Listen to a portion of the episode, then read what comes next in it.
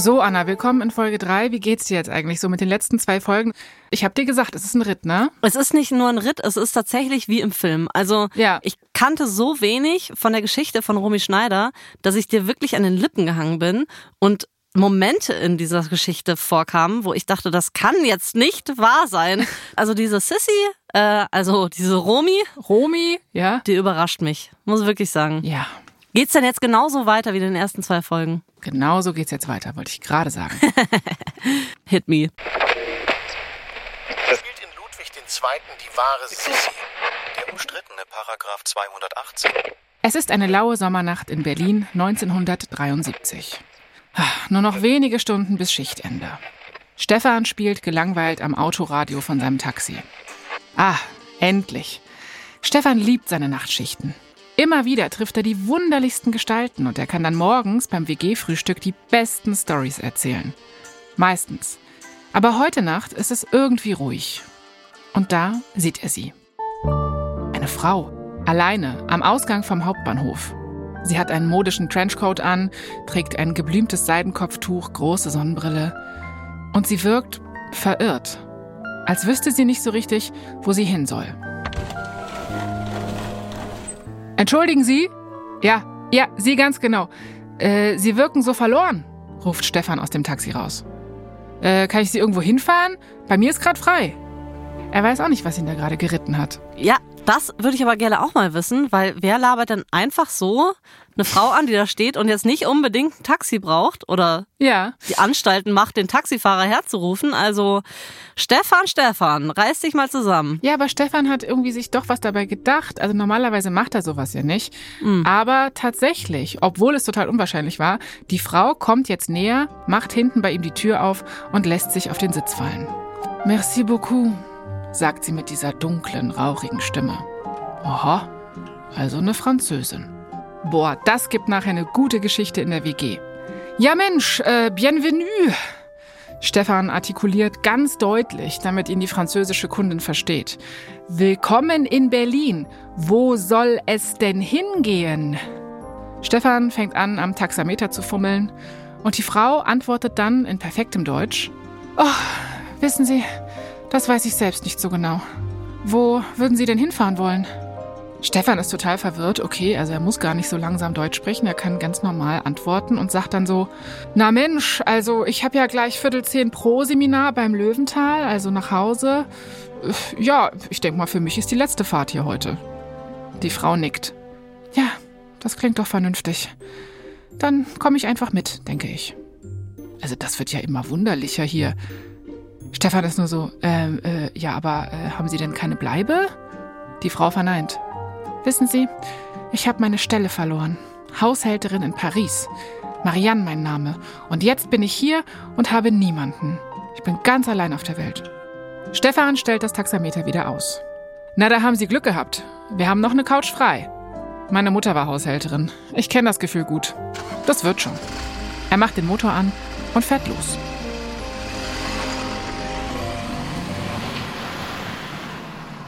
Boah, ich finde es ganz schwierig, diese Szene gerade einzuordnen, Hm. Jasmin, weil ich mir die ganze Zeit nur denke, ähm, bei einem Taxifahrer, der so auf mich zufährt und mich da ins Taxi einlädt, wäre ich sowieso schon mal gar nicht eingestiegen.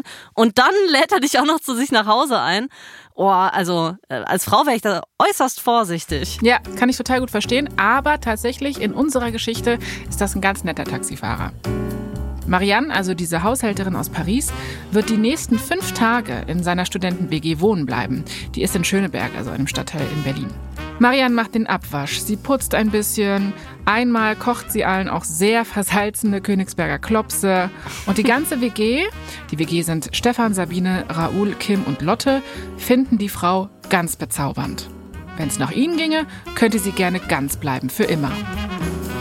Aber Stefan hat ein komisches Gefühl, weil er denkt sich so, aber dieses Gesicht, das kenne ich doch irgendwoher. Nach fünf Tagen ist Marianne plötzlich wieder weg aus der WG. Und Stefan erinnert sich endlich. Warte mal, war das nicht Sissy?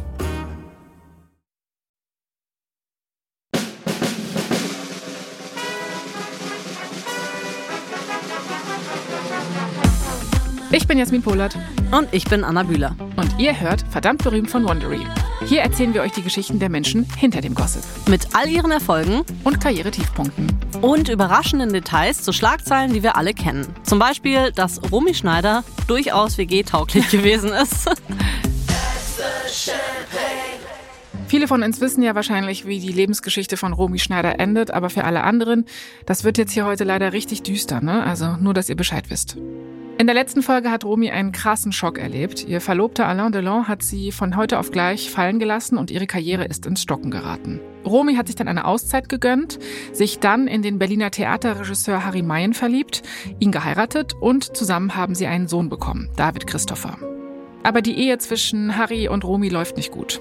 Unter anderem, weil Harry medikamentenabhängig ist und auch so kein guter Partner. Romy fängt an, das Schauspiel zu vermissen. Und das wiederum ist gutes Timing für ihren Ex Alain. Der ist überraschend in ihr Leben zurückgekehrt und hat ihr eine Rolle in seinem neuen Film angeboten, der Swimmingpool. Der Film ist ein Riesenerfolg, auch weil es um den Film einen riesigen Mafia-Mordskandal um Alain Delon herum gibt. Romy ist jetzt also wieder ein gefragter Weltstar, steht aber vor einer großen Entscheidung. Will sie ihre Schauspielkarriere weiter vorantreiben oder versucht sie, die Beziehung zum Vater ihres Sohnes zu retten? Das ist Folge 3 von 3, Schicksalsjahre. So verzweifelt war Lucino Visconti in seiner ganzen langen Karriere noch nie. Vor drei Tagen ist ihm sein Star, seine Nummer eins, seine Muse abgesprungen. Nichts geht mehr. Der ganze Dreh ist unterbrochen. Oh, und diese Männer vom Filmverleih, die sitzen ihm auch schon im Nacken. Moment mal. Mhm. Lucino Visconti, das ist doch dieser Regisseur, der Romy und Alain Delon zusammen auf die Bühne gebracht hat in Frankreich und Romy damit erst ja. in Frankreich zum Star, oder? Ja, genau, du hast dich, ey, du erinnerst dich so gut. Man merkt richtig, dass du mir an den Lippen hängst. Ich sag's dir. Genau. Ich bin dran. Visconti, das ist dieser echte italienische Graf, ja, und äh, der echte italienische Regisseur, der Romy diese Theaterrolle verschafft hat in den 50ern.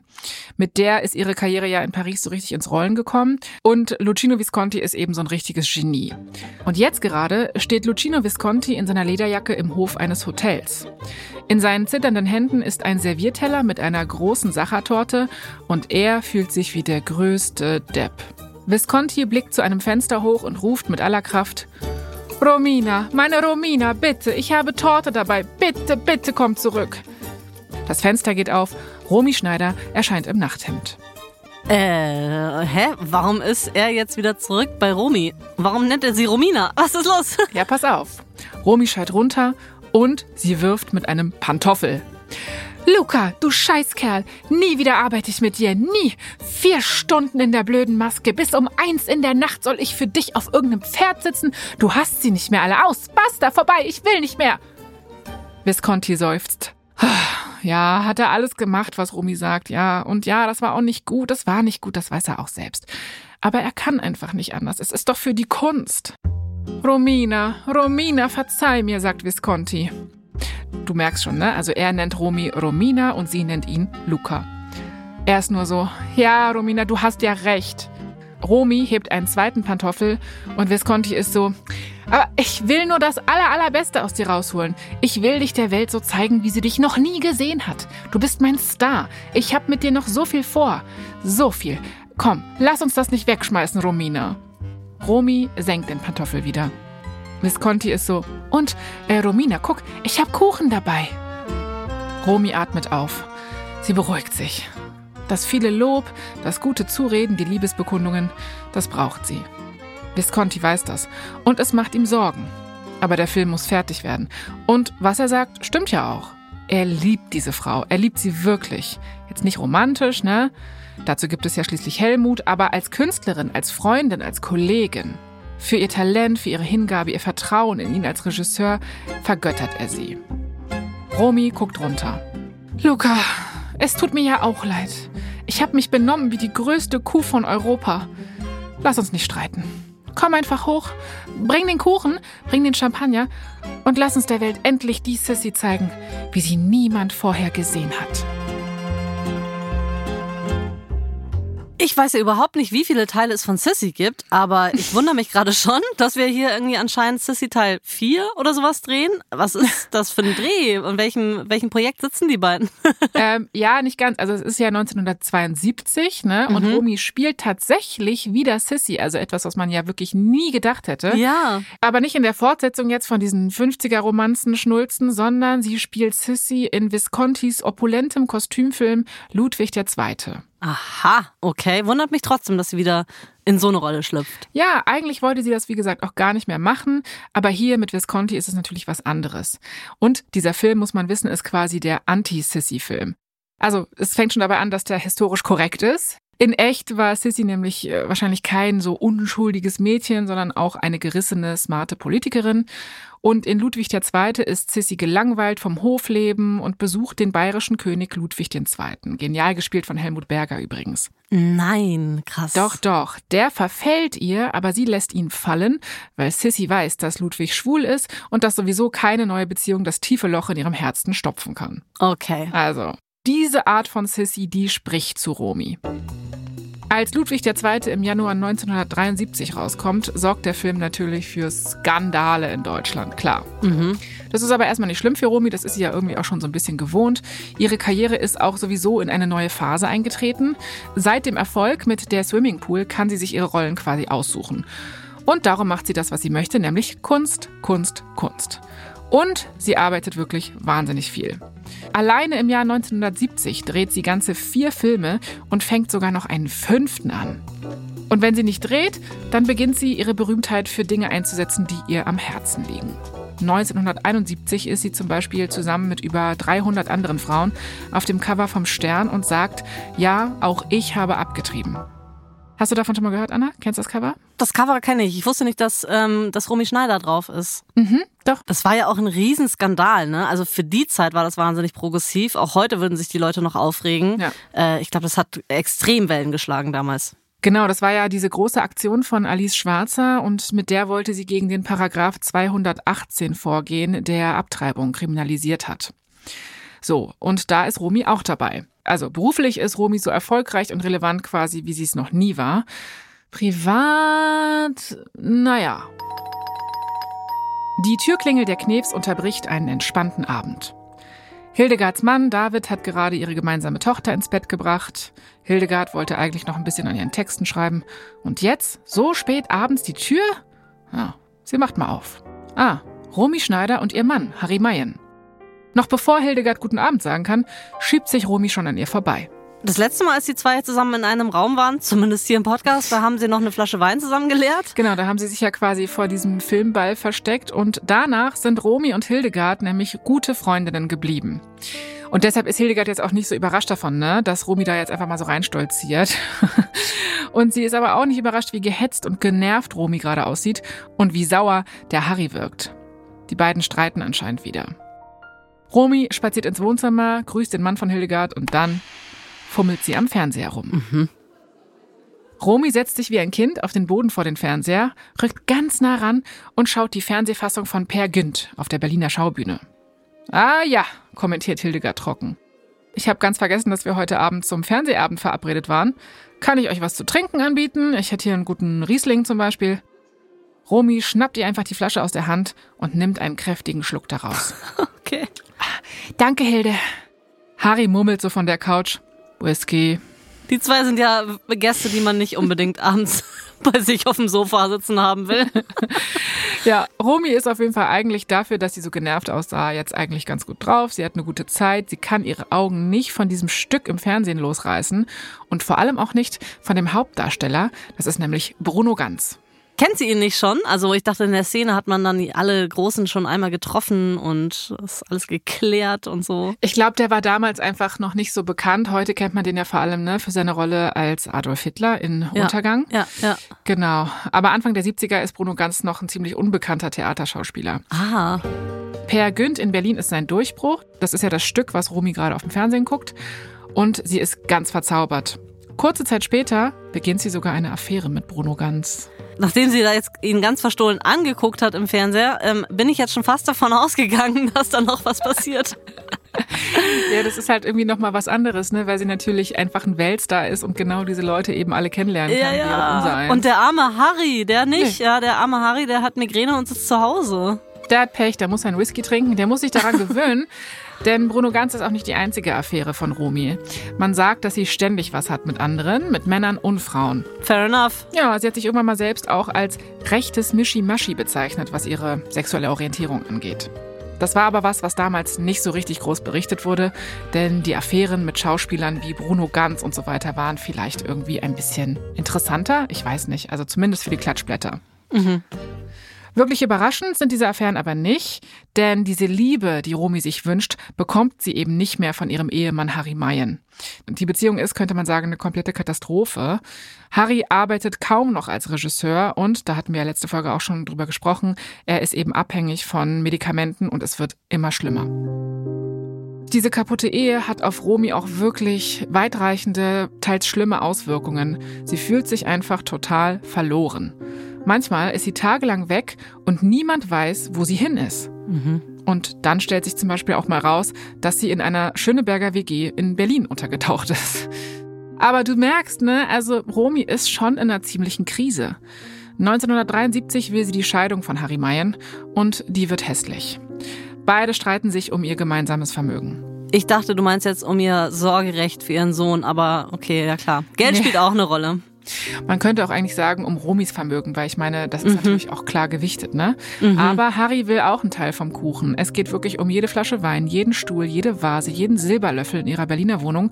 Und, du hast es schon angesprochen, natürlich auch um ihren Sohn, Ja. David Christopher.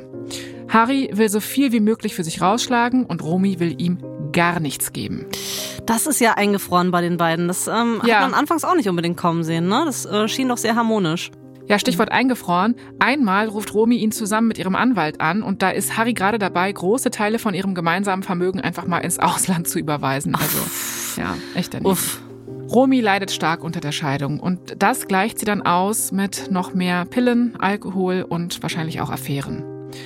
Ihre KollegInnen beginnen immer mehr über sie zu tuscheln. Zeitweise heißt es über sie, am Set brauche sie immer einen Liebhaber. Ja, so entstehen Gerüchte. Oder zumindest auf jeden Fall jemanden, der sich um sie kümmert. Und in dieser Zeit tritt dann auch ein gewisser Daniel Biasini in ihr Leben. Das ist so ein 26-jähriger, ja, Playboy aus Frankreich, könnte man sagen. Kannst du es dir vorstellen, so circa? Wie sieht er aus? Was bringt so ein Playboy, was bringt ein Playboy aus Frankreich mit? Also du hast mich sowas von geprimed. Du kannst doch nicht sagen, das ist ein Playboy. Wie stellst du dir vor? Ich stelle mir jetzt natürlich vor wie ein Playboy. Also der hat eine Goldkette Ja. oben, der ist braun gebrannt, hat eine rasierte Brust, der glänzt einfach an jedem Zentimeter seines Ja. Körpers. äh, hat irgendwie gegelte Haare. Ja, ja, ja. und er Also- hat so ein leichtes, so weißes Leinenhemd, was im Wind flattert. ne? Ja, natürlich. Vielleicht so ein bisschen auch so Alain Delon auf Wish bestellt. Man möchte nicht, man möchte nicht gemein sein. Nein, aber genau. Also äh, ungefähr so. Biasini hat auf jeden Fall einen Ruf in der Partyszene. Aber als er Romy trifft, wird er erstmal nur ihr Assistent. Romy findet ihn bestimmt schon auch heiß, aber er hält sie auf Abstand. Und das macht sie irgendwie nur noch verknallter in ihn. Uiuiui. So, jetzt würde man vielleicht meinen, gut, also wenn Romy gerade in so einem Gefühlschaos steckt, dann müsste man das doch irgendwie an den Filmen merken. Also sieht man ihr das an, ist sie irgendwie schlechter geworden? Nee, ihre Filme und ihre Rollen sind so kreativ und cool wie noch nie. Sie spielt zum Beispiel eine Mörderin in Trio Infernale. Sie spielt auch eine Pornodarstellerin in dem Film Nachtblende. Für den wird sie übrigens mit dem César ausgezeichnet. Das ist der höchste französische Filmpreis. Sie spielt eine femme fatale in Die Unschuldigen mit den schmutzigen Händen und Das alte Gewehr. Und ja, Romy liefert einfach eine der krassesten Performances ihrer ganzen Karriere ab. Sie spielt da nämlich eine Französin, die bei einem Massaker von Nazi-Soldaten vergewaltigt und ermordet wird. Also richtig, richtig hart. Harter Tobak, ja. Harter Tobak auch wirklich so vom Level, wie es gezeigt wird und so wirklich ein ja, Level an Brutalität, was man vielleicht irgendwie von Tarantino kennt oder so. Und Romy spielt so überzeugend, dass das wirklich auch alle anderen ja mitnimmt und betrifft. Es gibt da zum Beispiel eine Geschichte, dass der Mann, der in dem Film ihren Vergewaltiger spielt, sich nach der Szene übergeben muss, weil das alles so furchtbar und so echt quasi ist. Krass. Für Romy ist dieser Film über die Verbrechen der Nazis aus vielen Gründen wichtig, glaube ich.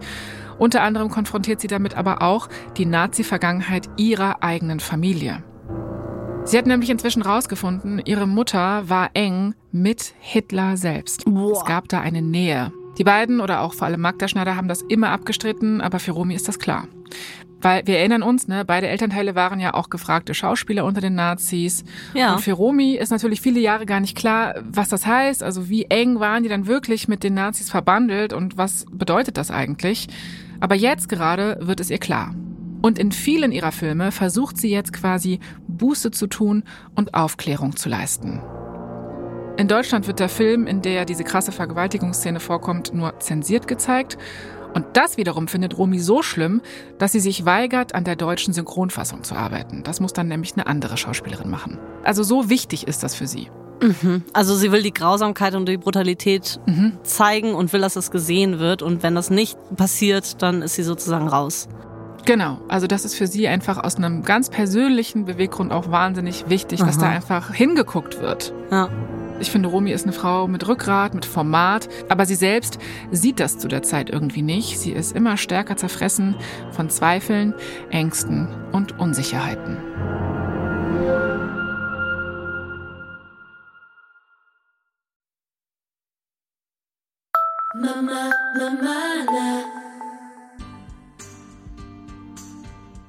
1975 ist die Scheidung mit Harry Mayen endlich durch. Romy muss dann tatsächlich die Hälfte ihres Vermögens an ihn abgeben. Oh, Harry. Ja, das nimmt Romy auch total mit. Einmal sitzt sie in einer Hotelbar zusammen mit einer Freundin und sie weint so laut, dass es wirklich jeder in der Lobby mitbekommt. Aber gut, sie ist jetzt immer noch reich. Ihr bleiben immerhin noch 1,4 Millionen Mark und davon kann man natürlich eine Menge Champagner, Kleider von ihrer Freundin Coco Chanel kaufen und man kann natürlich vor allem leben und um die Welt reisen. Ja, genau. Also ich habe jetzt nicht Mitleid mit jemandem, der noch 1,4 Millionen übrig hat. Aber ich denke natürlich auch die ganze Zeit an ihren Stiefvater. Ich der, auch. Ne, der sie ja auch schon um Millionen betrogen hat oder ihr das Geld im Grunde nie gegeben hat. Und Mhm. wenn diese zwei Männer in ihrem Leben nicht wären, dann könnte sie sich noch zwei, drei Kleider mehr leisten, ne? Also. Das stimmt. Ja. Also man darf ja auch nicht vergessen, sie ist Mutter zu dem Zeitpunkt und Ja. klar. Aber ich glaube, die kommen gut durch. Also. Elterngeld hätte sie nicht gebraucht. Genau. Also, Romy beendet mit der Scheidung von Harry dann auch ihr Berlin-Kapitel und sie zieht mit ihrem Sohn David Christopher zurück nach Paris, weil da fühlt sie sich wirklich zu Hause. Romy entscheidet sich, dieses Mal alles anders zu machen. Dieses Mal kümmert sie sich auch um ihre Finanzen. Sie kümmert sich auch direkt. Sie legt nämlich ihr Geld an bei einer Firma in der Schweiz. Und Anna macht hier mal so ein kleines mentales Lesezeichen, ja? Das wird nämlich nochmal wichtig. Oh oh, okay. Ich äh, habe ein bisschen Schiss, aber ja, ich merke mir die Schweiz. Und Geld. Schweiz und Geld, immer gut. Auf jeden Fall viel wichtiger ist jetzt natürlich gerade, Daniel Biasini hat ihr endlich seine Liebe gestanden. Ah, der Playboy. Und Daniel ist toll. Ja, aber der ist toll. Irgendwie fühlt sich Romy bei ihm so voll an Alain Delon erinnert. Immer gut, wenn ein aktueller Crush dich an deinen Ex-Freund erinnert. Genau, ich habe ihn ja vorhin so ein bisschen sehr, sehr, sehr oberflächlich beschrieben. Vielleicht sollte ich noch mal ein bisschen in die Tiefe gehen. Also Ja. eigentlich, ne, Playboy ist so einfach dahingesagt. Eigentlich könnte man eher sagen, er war so ein Nepo-Baby. Ne? Seine Eltern sind reich. Daniel hat ein paar Semester in den USA studiert, hat dann abgebrochen, Klar. ein bisschen als Lehrer gejobbt, na klar, und ist dann wieder zurück nach Frankreich gekommen. Dann ist er Da Surflehrer geworden. Ja, pass auf, da hat er dann erstmal an der französischen Riviera gelebt, Nein, ja, okay. Bei den Schönen und Reichen, in den schicken Bars und Restaurants. Also er war einfach auch so ein gern gesehener Partygast. Vielleicht könnte man ihn auch einfach als äh, Socialite bezeichnen. Aha. Ein It-Boy.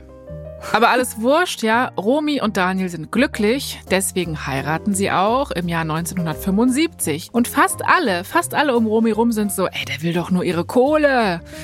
Aber nee, Daniel versichert ihr, ich will nichts von deinem Geld. Und im Ehevertrag halten sie dann auch fest, dass er wirklich keinen Anspruch hat auf das Geld von Romy. Daniel verzichtet und er kümmert sich auch um alles, was so anfällt. Er bringt Romy Dokumente ans Bett, macht Frühstück, bringt ihren Sohn in die Schule, er kümmert sich um ihre Finanzen. Ja. Okay, das ist ja ein richtiger Familienvater plötzlich. Ja, Ein gut aussehender mit bestimmt weiterhin offenem äh, Leinenhemd. Hoffe ich. vielleicht sind zwei Knöpfe mehr zu, aber sonst. ja, und das imponiert Romy auch wirklich total. Sie ist sich sicher, ja gut, der Daniel ist jetzt vielleicht elf Jahre jünger, aber trotzdem, das ist der Mann fürs Leben. Hey, wenn das jetzt andersrum wäre, ne, und äh, Daniel elf Jahre älter als Romy wäre, wären alle wieder so, ja, das ist ja völlig normal. Deswegen, Ja, ja, also, ja. lass uns Altersunterschiede ähm, in die andere Richtung auch mal normalisieren an der Stelle. Sehe ich genauso wie du, ja. Jedenfalls, die beiden sind glücklich und sie wollen auch Kinder. Bis jetzt hat es leider noch nicht geklappt. Im Januar 1976 erleidet Romy dann leider eine Fehlgeburt nach einem Autounfall, den sie mit Daniel hat. Romy geht's also ziemlich dreckig und dann passiert noch mal was, was sie komplett aus der Bahn wirft. Und das betrifft jetzt wieder ihr Berufsleben. Sie hat nämlich die Hauptrolle bekommen in der Literaturverfilmung von Heinrich Bölls Roman Gruppenbild mit Dame. So, und da soll Romy die Leni spielen, also die Hauptrolle. Aber Böll soll mit der Besetzung gar nicht mal so glücklich gewesen sein. Mann, scheiße! Romy knüllt den Brief zusammen. Sie gießt sich noch etwas Champagner in die Kaffeetasse. Sie massiert sich die Schläfen. Oh, noch eine halbe Optalidon. Okay, und weiter. Sie beginnt einen neuen Brief. Sehr verehrter Herr Böll, ich wollte mich schon seit langer Zeit in einen Zug oder ein Flugzeug setzen und mutig zu Heinrich Böll fahren oder fliegen. Ich habe es nicht getan. Aus Feigheit und aus Angst, Sie zu belästigen, Sie zu stören. Stopp. Was soll das denn? Dieser blöde Böll. Verehrt? Was für ein Quatsch. Was für ein Schwein. Ah, okay, also Romy will jetzt Heinrich Böll einen bösen Brief schreiben. Ja, ich weiß jetzt nicht, ob man es wirklich einen bösen Brief nennen kann. Also auf jeden Fall könnte ich mir vorstellen, dass Romy enttäuscht ist, weil eigentlich bewundert sie Böll. Aber 1976, da ist sie gerade in Berlin, sie dreht eben Gruppenbild mit Dame, also die Verfilmung von seinem Roman. Sie spielt die Hauptrolle, die Leni. Und Böll hat gesagt, ey, eigentlich hätte er sich für seine Leni eine andere Schauspielerin als Romy vorgestellt. Und das muss, glaube ich, richtig gesessen haben. Ja, das verletzt sie wahrscheinlich dann schon. Also wenn das jemand ist, den sie bewundert, von dem sie auch gerne vielleicht Anerkennung haben würde, mhm. dann kann ich mir vorstellen, dass man da schon, schon sauer ja, ist. Ja, also Romy stürzt das auf jeden Fall in so eine Art Sinnkrise. Und jetzt sitzt sie da und versucht ihm zu schreiben. Herr Böll, Ihnen schreiben, das fällt mir schon recht schwer. Wenigstens bin ich dabei allein und hocke nicht klapprig nervös vor Heinrich Böll, der mich ganz und gar ablehnte, als es um die Besetzung der Leni ging. Ah, stopp! Romy kämpft in ihrem Berliner Hotelzimmer mit den Tränen. Dieser Film ist ihr so wichtig. Es ist der Stoff von Heinrich Böll. Böll, also ein Gigant der Literatur, ein Seelenverwandter eigentlich. Und wer war sie für ihn?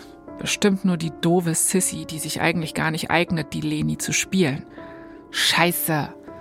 Vielleicht schreibt sie ihm einfach, dass sie sowieso die verlorene Ehe der Katharina Blum viel spannender und relevanter fand. Ah, Nochmal ein Schluck Shampoos. Neuer Versuch. Wissen Sie, ich glaube, ich habe schon einiges gelernt und mache ein paar Fortschritte und kämpfe um ein Privatleben. Stopp! Was soll das denn, Romy? Jetzt schüttest du ihm auch noch dein Herz aus. Was sollen die Leute dann sagen? Dein Privatleben ist doch super. Du bist verheiratet und jetzt sitzt du da und schreibst Böll darüber, wie blöd dein Leben ist. Sie sieht schon die Schlagzeilen, wenn dieser Brief mal ans Licht kommen sollte. Eheskandal. Frisch verheiratete Schneider heult sich bei Böll aus. Daniel Biasini schockiert über seine dumme, nutzlose, untalentierte Frau. Einatmen, ausatmen, neuer Versuch. Sehr verehrter Herr Böll, jetzt fange ich wieder an. Und nach, sehr verehrter Herr Böll, weiß ich nicht recht weiter. Romy legt den Stift weg. Es nutzt alles nichts. Sie muss persönlich zu Böll. Uff. Es ist ein kalter, nasser Dezemberabend und vielleicht ist das der bisher seltsamste Abend im Leben der Feministin, Journalistin und Herausgeberin Alice Schwarzer. Klar, sie wollte das Interview mit Romy Schneider für die Erstausgabe der Emma haben, aber halt irgendwie am Telefon oder in einem Hotel. Aber jetzt, jetzt steht Alice hier in der Hülchrater Straße 7 vor Heinrich Bölls Wohnhaus. Sie steht hier zusammen mit Romy Schneider, die mit zwei Flaschen Rotwein und einem Adventskranz unterm Arm hin und her läuft und sich nicht traut zu klingeln. Romy ist mittlerweile Ende 30, aber gerade wirkt sie eher so, als wäre sie wieder ein Kind. Vielleicht war es ja auch diese Stadt, die ihr so zusetzt. Köln war ja schließlich das Revier von diesem unsäglichen Blatzheim. Das ist dieser Mann, den Romy Daddy nennen musste. Der sie ausgenommen und kontrolliert hat, wie so viele Männer das im Filmgeschäft mit Frauen tun. Schwarzer hatte Romy Schneider schon vor einiger Zeit für ein Interview angefragt. Auf einmal kam dann der Anruf. Romy sagte auf Französisch, ja, ich komme jetzt nach Köln. Und es gäbe da noch eine Sache, einen Gefallen. Und dieser Gefallen war moralische Unterstützung beim Besuch bei Heinrich Böll. Also Anna, du musst jetzt einmal nochmal hier alles äh, vor deinem äh, geistigen Auge zusammenführen. Wir sind in Köln. Wir haben Romy Schneider, Alice Schwarzer, zwei Flaschen Rotwein, einen Adventskranz und gleich Heinrich Böll. Ich finde das alles total absurd. Also äh, es ist, als würde man irgendwie auf dem Mensch ärger dich nicht Brett irgendwie diese Spielsteine dahinstellen, die irgendwie alle gar nichts miteinander zu tun haben und plötzlich sollen die sich miteinander auseinandersetzen. Ja.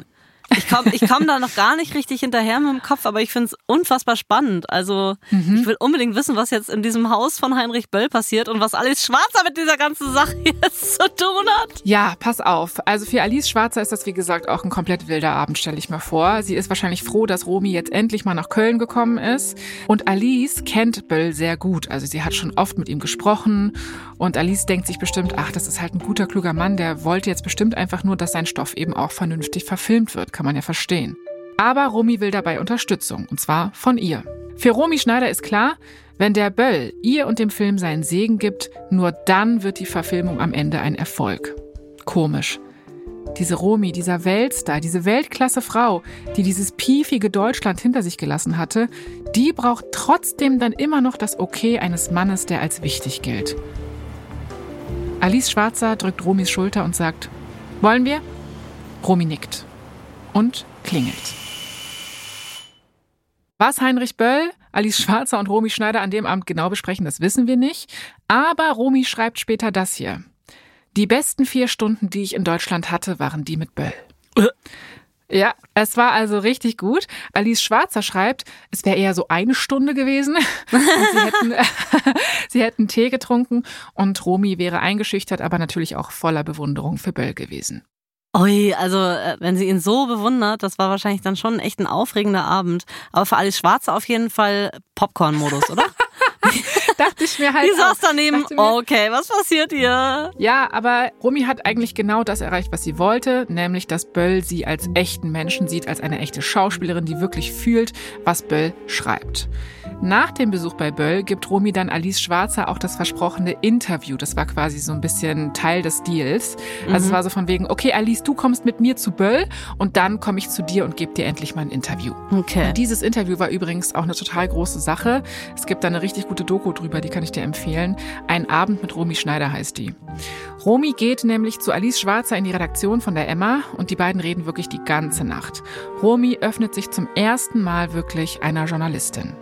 Hier erzählt sie zum ersten Mal über die Nazi-Vergangenheit ihrer Familie. Sie beschuldigt auch zum ersten Mal öffentlich ihren verstorbenen Stiefvater, Hans-Herbert Blatzheim, sie sexuell belästigt zu haben. Und sie erzählt auch unter anderem zum ersten Mal, dass sie auch Frauen liebt. Ach, wow. Also Alice Mhm. Schwarzer hat ja dann wirklich einiges rausgeholt. Die hat da wirklich mal so mit einem Abend wahrscheinlich das meiste aus Romy öffentlich rausbekommen, was es jemals gab. Und Romy erzählt das Alice Schwarzer, glaube ich, auch zu der Zeit, weil sie Alice Schwarzer respektiert und die haben auch sowas wie eine Art Vertrauensverhältnis, denke ich. Wir wissen ja, ne, heute hat Alice Schwarzer nicht so einen guten Ruf, ne? Ihr Ja. wird ja auch unter anderem Transfeindlichkeit vorgeworfen. Aber damals, und das muss man so sagen, war sie einfach die wichtigste und bekannteste Feministin Deutschlands. Und Romy hatte sie ja auch schon vor ein paar Jahren quasi unterstützt, als sie bei dieser Abtreibungskampagne im Stern mitgemacht hat. Also die beiden kennen sich, sie respektieren sich und es sind einfach schon zu der Zeit zwei Frauen von Format. Das heißt, dieses Interview muss ja dann abgehen wie Sau. Also das muss ja dann wahrscheinlich einen riesen Skandal auslösen. Alle reden drüber. Ja, das Krasse ist, das Interview hm, könnte man sagen verpufft. Was? Ja, weil Alice Schwarzer das meiste davon gar nicht abdruckt. Ups. Erst viele Jahre später erzählt Alice Schwarzer dann Details von diesem Abend, aus diesem Interview. Und Romy ist aber erstmal zu der Zeit happy mit dem Artikel, der erschienen ist. Sie fühlt sich verstanden und gesehen. Dieser Besuch in Köln bei Alice Schwarzer, bei Heinrich Böll, der löst was in Romy. Gruppenbild mit Dame kommt dann auch im Mai 1977 in die Kinos und Romy bekommt dafür den Bundesfilmpreis in Gold als beste Darstellerin des Jahres. Und es wird sogar noch besser für sie. Romy ist nämlich schwanger. Ach. Am 21. Juli 1977, da ist Romy 38 Jahre alt, werden sie und Daniel Biasini Eltern und ihre Tochter Sarah Magdalena kommt zur Welt. Also die dunklen Stunden scheinen endlich vorbei zu sein. Eine Villa an der französischen Riviera. Die Sonne knallt auf die weißen Wände. Romy lauscht am Pool und sieht wie immer fantastisch aus. Sie schlürft Champagner und schreibt sich selbst kleine Notizen über ihre nächsten Rollen, Projekte und Angebote. Sie sieht Daniel und ihren Sohn David Christopher in der Garage am Ferrari basteln. Was für ein Gesicht Daniel gemacht hat, als sie ihn mit dem Auto überrascht hat. Da hätte ich auch ein Gesicht gemacht, wenn mir jemand einen Ferrari schenkt. Sie hat ihm halt auch mal ein Ferrari geschenkt. Und zwar Na, nicht nur klar. diesen einen Ferrari, nein, nein. Romy liebt es, Daniel super teure Geschenke zu machen. Ja, also wenn es bei Romy gut läuft, dann will sie ihr Glück eben teilen. Und jetzt hier im Sommer 1978 scheint ihr Glück schier endlos zu sein. Sie schaut auf ihren Sohn David Christopher, wie er den Motor vom Ferrari bestaunt. Dieses kindliche Staunen, unbezahlbar. Er träumt schon davon, das Auto selbst fahren zu können. Aber bis dahin ist es noch ein bisschen hin. Er ist ja erst 13 Jahre alt. Romy war ein bisschen nervös, ob David Daniel wirklich als ihren Partner akzeptiert. Aber jetzt, wo sie die beiden Jungs so vertraut miteinander umgehen sieht, weiß sie, ey, alles gut. Vor allem liebt David auch Daniels Eltern. Er liebt es, Zeit mit ihnen zu verbringen. Die sind für ihn so wie seine Großeltern. Romy blättert in einem Drehbuch. Das ist ein neuer Film von ihrem Lieblingsregisseur, Claude Sauté. Oh, der Film wird super. Gar kein Vergleich zu dem Stress mit der Böll-Verfilmung. Alles entspannt. Romy ist entspannt. Sie ist glücklich. Sie hat es geschafft. Was sie aber nicht weiß, das hier ist einer der letzten Momente des Glücks in ihrem Leben. Bevor es weitergeht, ein Hinweis. In diesem Teil der Folge thematisieren wir unter anderem Medikamentenmissbrauch, Tod und Suizid. Wenn es dir mit diesen Themen nicht gut geht, hör die nächste Passage besser nicht weiter oder zumindest nicht alleine. Informationen zu Hilfsangeboten findest du in den Shownotes. Mama, Mama, Anna, Anna, du darfst dir mal wieder was vorstellen. Ist lange her, ne? ja. Ja, pass auf, wir müssen jetzt quasi noch mal ein paar Jahre zurückgehen. Wir gehen drei Jahre zurück. Es ist jetzt August 1975. Okay. Wir sind in Hamburg. Wir sind auf einer sehr exklusiven Geburtstagsparty von einem Theaterregisseur. Okay, also ähm, die wilden 70er, ich stelle es mir auf jeden Fall, wahrscheinlich ist es eine Party, wo alle exzessiv tanzen und die Musik laut ist und alles posch ist. Alles posch, vielleicht gibt's auch so gefüllte Eier, ja, was weiß ich. Also Sehr so posche gefüllte Eier. Ja, interessantes 70er-Jahre-Essen auf jeden Fall, ne? Ja, stimmt. So, äh, vom Plattenspieler läuft gerade in Dauerrotation I Did It My Way von Frank Sinatra. Und über dem Buffettisch hängt so ein buntes Banner, so wir wünschen dir alles Gute zum 51. Geburtstag, lieber Harry. Ah, okay. Also auf dem Geburtstag vom Harry Mein, aber kein Runder, sondern wir feiern einfach heute mal groß den 51. Klar. Warum Man muss die Feste nicht? feiern, wie sie fallen. Genau. Und man soll ja auch nichts Gemeines sagen, wenn einer Geburtstag hat, aber das fällt heute Abend wirklich irgendwie allen schwer, weil Harry sieht fürchterlich aus. Tiefe Augenringe, er ist ganz schlapp und wirkt so total fragil, aber er hat gute Laune. Seine Freunde tuscheln schon den ganzen Abend so, "Ja, vielleicht, vielleicht geht's ja jetzt bergauf mit ihm, ne, nach dem Entzug. Harry scheint das alles nicht zu stören. Der summt Sinatra und zeigt dann auf den Couchtisch voller großer und kleiner bunter Geschenkpäckchen. Er ist nur so, ah, zum 51. Geburtstag haben sie sich alle nochmal richtig viel Mühe gegeben und an den alten Harry gedacht.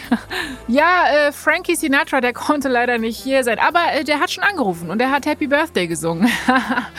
Freut sich Harry. der Joke. Ja. Alle nicken beeindruckt und jemand ruft so, okay, ja, äh, dann mach doch mal die Geschenke auf. Und Harry legt los. Ah, das ist von Audrey Hepburn, sagt Harry. Und er packt sein Geschenk aus. Es ist ein einzelner alter Pantoffel. Okay, also ich bin keine gute Schenkerin, aber ich würde nicht mal das. Also da würde ich sogar verstehen, das ist kein gutes Geschenk. Ja, so. ist vielleicht ein bisschen komisch, ne? Aber gut, hier ist auch schon das nächste Paket. Ah, von Ingrid Bergmann. Ein Kochbuch für gutbürgerliche Küche. Ja, das hat jetzt irgendwie schon ein paar Soßenflecken drauf, aber was soll's. Toll. Und hier von Kurt Jürgens. Ein alter Kochlöffel. Schön. Jasmin, jetzt hör mal auf.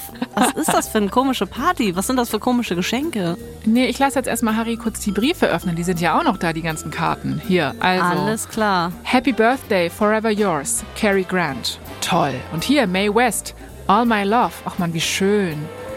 Und langsam, Anna, merken wirklich alle im Raum, was eigentlich Sache ist. Alle Briefe, alle Karten an Harry tragen nämlich dieselbe Handschrift.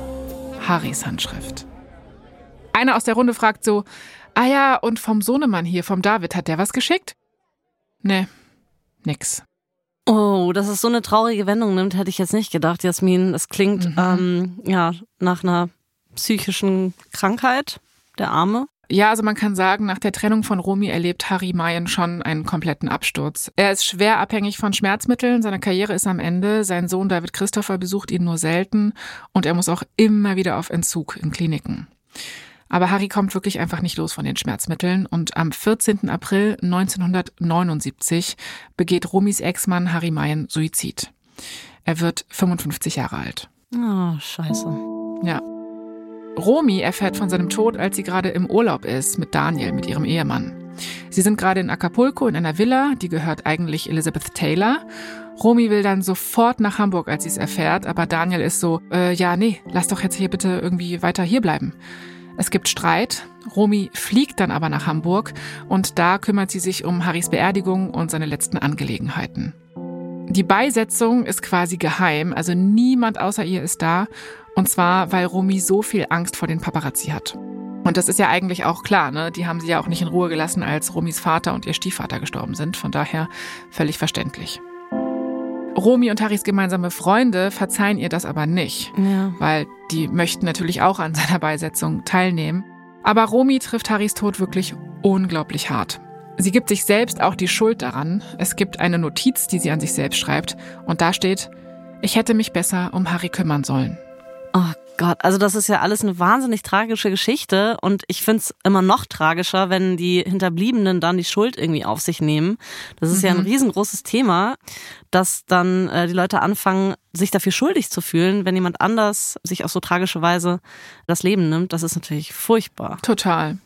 Und ich muss auch sagen, es ist wirklich dieses Verantwortungsgefühl, was natürlich auch ganz viel äh, in, ja, man kann das schon sagen, in Frauen auch so installiert wird, auch aus der Zeit natürlich, dass man sich für alles immer wieder die Schuld gibt und das ja natürlich ganz klar nicht der Fall ist. Trotzdem, mit Harrys Tod beginnt wirklich das dunkelste Kapitel in der Geschichte von Romy Schneider. Ab hier wird's echt tragisch. Die Beziehung zu Daniel Biasini, die zerbricht. Also wir hatten zwar gesehen, ne, es gibt schöne Momente, aber man weiß natürlich nie, was immer vorgeht. Und Romy merkt langsam, sag mal, der Daniel will zwar bei einer Scheidung nichts von meinem Geld, aber trotzdem lässt er sich ja irgendwie von mir aushalten, als wäre ich irgendwie seine reiche Mutter. Daniel hat zwar so ein bisschen versucht, ne, mit der Arbeit, mal als TV-Reporter oder mal als Filmproduzent, aber das macht er irgendwie mehr so als Hobby. Hauptberuflich düst er eigentlich vor allem in Romis Autos durch die Gegend und verprasst ihr Geld. Und Romy fängt an, ihn dafür zu verachten. Daniel wiederum fühlt sich unmännlich, weil er auf Romy angewiesen ist. Kurz gesagt, es gibt Krach. 1980, Romy ist da Anfang 40, lassen sich Romy und Daniel dann scheiden.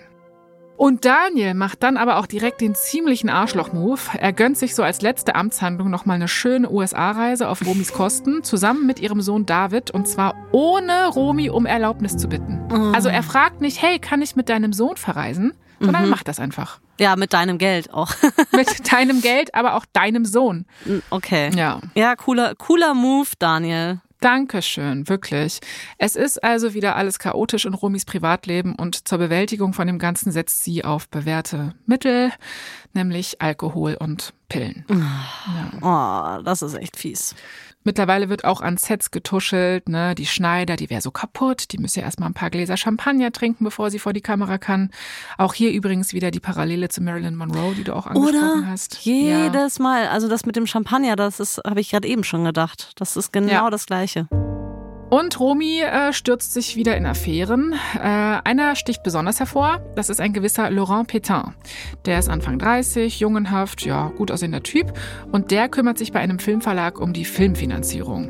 Also man könnte denken, oh nee, nicht schon wieder, ne? Daniel der Zweite, so ungefähr. Aber dieser Laurent, der macht Romy wirklich, ja, ganz schnell große Liebesgeständnisse und er macht noch was. Er macht ihre Steuererklärung. Oh, das ist hot. Mm. Das ist hot. Das ist ja ein heißer Typ. Es geht so heiß weiter, pass mal auf. Laurent Pétain blickt in die Kloschüssel, während die kleinen Pillen im Klobecken tanzen und nach und nach vom Sog der Spülung hinuntergezogen werden. Er hört Romy aus dem Schlafzimmer rufen. Alles okay, Laurent? Er ist nur so. Ja, ja, mon cher, ich, äh, ich habe nur den Spülkasten repariert, der hat ähm, äh, äh, geklemmt. Laurent hat keine Ahnung von Sanitäranlagen, muss man wissen, aber er hat Ahnung von Drogenabhängigkeit und von Medikamentenmissbrauch. So eine Karriere im Filmbusiness bringt das wahrscheinlich auch so mit sich, ne? Man lernt wahrscheinlich eine Menge. Und Laurent liebt Romy. Sehr. Und er versteht auch sehr gut, was es bedeutet, wenn er Döschen mit Pillen im Gewürzregal findet. Oder im Schuhschrank und unter Chanel-Kleidern. Alles klar, okay. Also eigentlich hilft er ihr gerade. Mhm, er will eigentlich wirklich alles tun, damit Romy endlich von diesem Zeug wegkommt. Und jetzt ist das aber noch mal schwieriger geworden. Weil Romy liegt gerade mit einem gebrochenen Fuß in ihrer Pariser Wohnung. Sie sagt, sie hat Schmerzen und sie braucht jetzt diese Pillen. Aber Laurent ist sich sicher, nee, Romy braucht jetzt vor allem einen klaren Kopf. Mhm. Er kommt zu ihr ins Zimmer, sie liegt auf dem Bett und schreibt wieder irgendwelche Zettel. Am Anfang der Beziehung dachte er noch so, ah, das sind alles Briefe. Aber Romy schickt diese Zettel und Briefe und Notizen in den seltensten Fällen wirklich ab. Laurent ist nur so, Romy, wir müssen reden. Er packt einen Stapel Papiere aufs Bett und er ist nur so, ich habe mir deine Steuern angeschaut. Romy winkt nur so ab, sie so, ach komm, Laurent, nicht jetzt, ich muss mich auskurieren. Laurent bleibt streng. Das hat er als Buchhalter gelernt. Er ist nur so, nein, Romy, es ist ernst, es ist wirklich ernst. Die Steuerfahndung schaut sich deine Finanzen an. Und ich habe ein bisschen überschlagen. Die werden Millionen von dir wollen, Romy. Millionen. Boah, okay. Wow. Ja. Romy hat sich noch nie so wirklich Gedanken gemacht ums Geld, was jetzt vielleicht auch nicht so überraschend ist, wenn man irgendwie mit 16 Jahren anfängt, Millionen zu verdienen. Romy ist da halt so reingerutscht ins Leben als Weltstar und es war einfach immer genug Geld da und Leute, die sich für sie um ihre Kohle gekümmert haben. Ne? Manchmal mehr schlecht als recht, aber sie musste sich da nie so richtig drum kümmern. Aber als Romy dann ihren neuen Partner, Laurent Petain, über ihre Finanzen schauen lässt, ist klar, äh, das Geld wird knapp. Und Romy schuldet dem französischen Staat so viel Geld. Uff. 9 Millionen Francs. Boah. Also, also ich möchte jetzt einmal kurz umrechnen, das wären etwas so über 5 Millionen Euro heute, ne? Mhm. Also 5 Millionen Euro. Und Romy hat dieses Geld aber nicht. Es ist nämlich einfach weg. Hat sie nicht so gut gespart, oder wie? Naja, ich habe dir das ja erzählt vorhin, ne? Diese teuren Sportwagen, ne? Für Daniel, die Häuser, Wohnungen, Geschenke, Scheidungen. Und sie hatte ja auch ihr Geld da in dieser Investitionsfirma in der Schweiz angelegt. Das ist aber irgendwie auch nicht gut gegangen. Also das Geld ist einfach weg. Laurent verspricht zwar, dass er sich um alles kümmern wird, aber klar, der kann ja natürlich auch kein Geld herbeizaubern. Dieser Stress wegen dem Geld und der Scheidung, das macht Romy alles total fertig. Sie ist jetzt mittlerweile beim Dreh zu Die Spaziergängerin von Sanssouci. Und als sie da am Set steht, hat sie einen Tag auf einmal richtig starke Schmerzen. Ein Tumor wird bei ihr entdeckt. Zum Glück ist er gutartig, aber Romy braucht eine Not-OP und ihr wird die rechte Niere entfernt. So, Anna, und jetzt fette Triggerwarnung. Jetzt passiert dann wirklich etwas wirklich extrem Furchtbares. Ihr Sohn stirbt. Oh Gott, was passiert? Mm, Und deswegen jetzt auch nochmal an alle Hörenden. Ähm, es wird jetzt wirklich sehr, sehr dark. Also skippt das bitte die nächsten 30 Sekunden oder so, wenn ihr nicht hören wollt, wie es passiert ist. Also der David Christopher, der verbringt viel Zeit mit den Eltern von Daniel. Ich habe ja schon gesagt, dass der sich super gut mit denen versteht und die sowas wie seine zweiten Großeltern geworden sind. Am 5. Juli 1981 sind die aber nicht zu Hause und David Christopher versucht zu ihnen ins Haus zu kommen und will dafür über den gusseisernen Zaun klettern. Aber er verliert das Gleichgewicht und stürzt ab. Und ja, das ist der schlimmste Moment in Romis Leben. Klar, also wow. als Eltern zu erleben, wie ein ähm, Kind stirbt, das muss furchtbar sein und dann noch auf so eine Art und Weise. Wow. Ja, also da bin ich auch, ich kann das auch kaum erzählen, ehrlich gesagt, ohne dass ich weine, weil ich wusste das schon vorher, aber mich, ich finde das so, so, so schlimm. Und ähm, genau, Romy zerbricht auch fast daran. Tatsächlich bekommt sie Hilfe und zwar von Alain Delon. Von Alain, also von ihrer ersten richtigen Beziehung. Ja. Also irgendwie sind sie immer noch voneinander da, oder? Genau, das ist, finde ich, irgendwie auch so bemerkenswert. Also Alain ist irgendwie immer für sie da, wenn es schlimm wird, so ungefähr. Nach Davids Tod kümmert er sich auch um alles, aber von diesem Schock erholt sich Romy nie wieder wirklich. Sie sagt zwar, dass sie von jetzt an für ihre kleine Tochter, sie hat ja auch noch eine Tochter, ne, Sarah Magdalena, und für Laurent weiterleben muss. Sie stürzt sich in ihre Arbeit, sie dreht dann im Oktober die Spaziergängerin von Sanssouci auch noch zu Ende. Das ist ja der Film, der kurz unterbrochen werden musste wegen ihrer Nieren-OP. Laurent und sie kaufen sogar noch ein kleines Landhaus in Frankreich, in dem sie leben wollen. Aber nach dem Tod von David Christopher beginnt Romy immer mehr zu trinken, immer mehr Pillen zu nehmen. Laurent versucht das irgendwie noch zu verhindern, schmeißt die Pillen auch weg, ne? macht sie ins Klo so ungefähr, aber es nutzt nichts. Romy findet irgendwie immer Wege, ihre Pillen zu verstecken. Am 29. Mai 1982, nach einem geselligen Abend mit Freunden in Paris, wacht Laurent auf und findet Romy tot an ihrem Schreibtisch. Sie ist umgeben von Zetteln, von Notizen, von Tagebüchern, in die sie noch wirklich bis in den frühen Morgen geschrieben hat. Und das ist das Ende von Romy Schneider. Die offizielle Todesursache ist unbekannt. Also die Todesurkunde sagt, es war ein natürlicher Tod. Ich habe in der Doku auch mal gesehen, dass jemand gesagt hat, Romy ist an einem gebrochenen Herzen gestorben. Mhm. Was, by the way, wirklich möglich ist. Ja, wir haben ja gesagt, es wird dark. Aber was ich gerne am Ende noch mal ein bisschen deutlich machen will, ist, wie viele Leben Romy berührt hat und wie sie auch Jahre nach ihrem Tod in der Erinnerung der Menschen bleibt, die ihr begegnet sind. Eine solche Story würde ich gerne zum Abschluss jetzt erzählen. Und zwar ist das die Story von einem einfachen Fischer in der Bretagne. Es ist früh früh morgens an einem Märztag im Jahr 1981 in einer Hafenkneipe in Quiberon in der Bretagne. Jacques Kumpel Arnaud spielt müde Akkordeon in der Ecke. Der Boden ist klebrig von verkipptem Rotwein. Ach, das war ein schöner Geburtstag. Jacques fährt sich über den Bart. In ein paar Stunden muss er wieder aufs Boot und rausfahren. Zum Glück gibt's auf See keine Gendarmen mit Alkoholtests. Und dann sieht er diese Gruppe bei Kerzenschein sitzen. Fast den ganzen Abend waren sie hier, aber irgendwie sind sie niemandem aufgefallen. Ah, oh, sind irgendwelche Städter. Oder vielleicht Leute aus dem äh, Sanatorium. Zwei Männer, einer davon mit einem großen Fotoapparat und zwei Frauen. Den leeren Flaschen auf ihrem Tisch nach zu urteilen, haben die sich's auch echt gut gehen lassen. Sein Blick fällt auf eine von den Frauen. Auf ihr Gesicht, ihre Augen auf diesen Blick, dieses sehnsuchtsvolle Lächeln. Das ist doch. Er reibt sich die Augen. Das, das kann doch nicht. Sein Leben lang war er in sie verliebt. Er erinnert sich noch, wie er sie als junger Mann gesehen hat, damals mit Marie. Er torkelt auf den Tisch zu. Äh, äh, excusez-moi, Madame, vous êtes Sissi, n'est-ce pas? Äh, äh, sind Sie nicht die äh, Prinzessin Sissi? Romy Schneider schaut den bretonischen Fischer an. Sie macht den Mund auf, überlegt und macht ihn wieder zu. Sie lächelt den Fischer an. Und dann sagt sie, Hui, das bin ich. Jacques reicht ihr die Hand. Darf ich um diesen Tanz bitten, Eure Hoheit? Romy Schneider nickt. Zusammen gehen die beiden auf die Tanzfläche. Aus dem Radio läuft gerade Help von den Beatles. Aber ich stelle mir vor, wie sie sich einfach nur auf die Melodie vom Akkordeon konzentrieren und tanzen.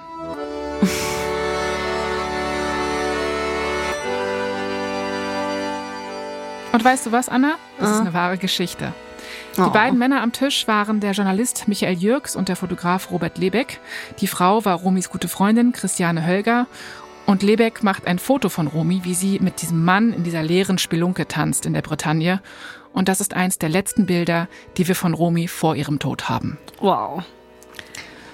So, Anna. Ähm, können wir jetzt noch irgendwas sagen? Also wir haben jetzt schon gesagt, ne, also wir machen uns das jetzt nicht zur Gewohnheit, dass wir immer weinen am Ende von Staffeln, jetzt wie bei Steffi Graf, aber ich habe schon gesagt, also bei Romy Schneider muss ich wirklich immer weinen. Also mich nimmt das so mit, einfach natürlich auch als Elternteil, als Frau, als ja, einfach als Mensch, ja. Ich kannte die Geschichte ja überhaupt nicht so. Ähm, mhm. Ich bin aber jetzt auch total, also diese letzte Szene jetzt mit diesem Fischer man hat es einfach wirklich vor Augen und man gönnt ihr diesen Moment so krass, wenn man weiß, was mhm. alles danach passiert und wenn man weiß, wie ihr Leben gelaufen ist, dass sie solche kleinen Momente hat, wo es einfach so menschelt, wo sie vielleicht auch wirklich glücklich war und das dann auch noch festgehalten wurde auf einem Foto, das wir heute alle sehen können. Irgendwie finde ich das total heilsam. Ja, ich glaube, damit können wir auch schließen.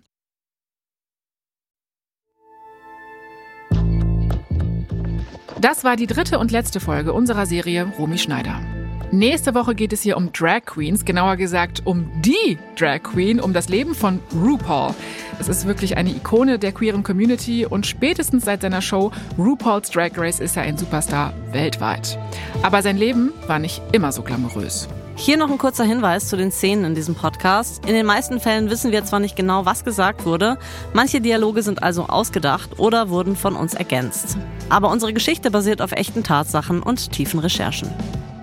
Wir haben viele verschiedene Quellen dafür herangezogen, unter anderem der Fall Romy Schneider von Michael Jürgs, Romy Schneider, Mythos und Leben von Alice Schwarzer, Romy Schneider, Betrachtung eines Lebens von Hildegard Knef, die Arte-Doku Ein Abend mit Romy Schneider von Patrick Judy und wie immer viele, viele einschlägige Zeitungsartikel.